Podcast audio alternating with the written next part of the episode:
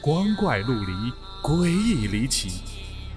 网友倾述，真实取材。老黄故事之民间怪谈正在讲述。睡觉。我一朋友的学生和女友同居了，当时才大一呀。不过同居不是这个故事的重点，为了好称呼。男的，咱们就叫他小军儿；女的叫小红吧。他俩在学校附近租的房，二楼，一室一厅。记得那天是秋天，南方的秋天还是很暖和的。何况他俩也都是北方人，所以盖个床单就睡得很舒服。这刚睡着，小红觉得床一动。原本啊。他睡觉就轻，又是刚躺下不久后似睡非睡的阶段，他断定是有人在下床。整个房子呢就他俩，自然呢是小军下床了。一回头，果然，小红就问了一句：“干嘛去啊？”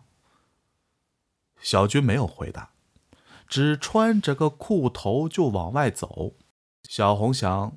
他可能是上厕所，也没在意，翻个身刚要睡，就听见哐当，大门一响。小红想他可能是去厕所，也没在意，翻个身刚要睡，就听见大门哐当一响。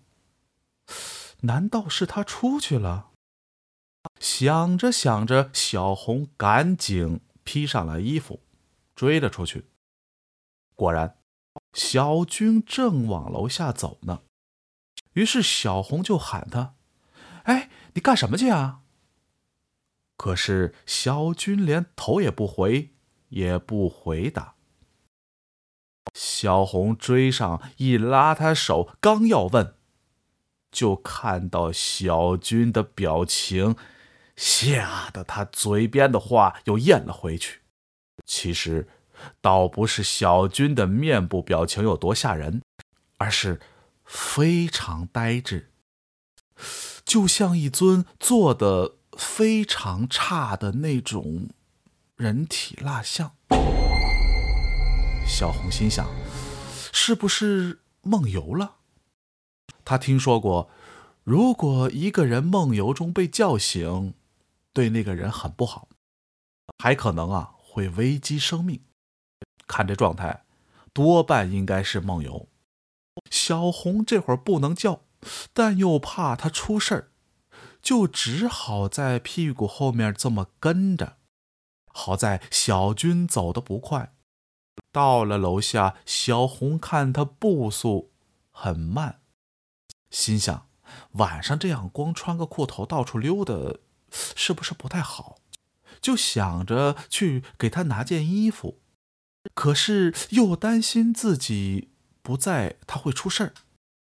望望小军，望望楼上，这一望出事儿。小红不是回头看楼吗？再一回头，也就一秒钟不到的功夫，小军不见了。他们楼下是一片广场，景观灯可一直亮着。除非小军能在这么短的时间内跑出几百米，不然面前的情况一览无余，绝不会连个人影都没有。而背后呢，下楼来就一直跟着，而小红在后面就站在楼道口，楼道口也就一米多宽，而且楼门还是关着的，小军呢也不可能上楼。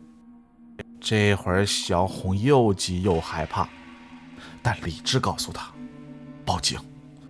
可手机在家里，于是她赶紧跑上楼，进了屋。什么？小军正躺在床上睡着呢。那刚才跟着的人又是谁呢？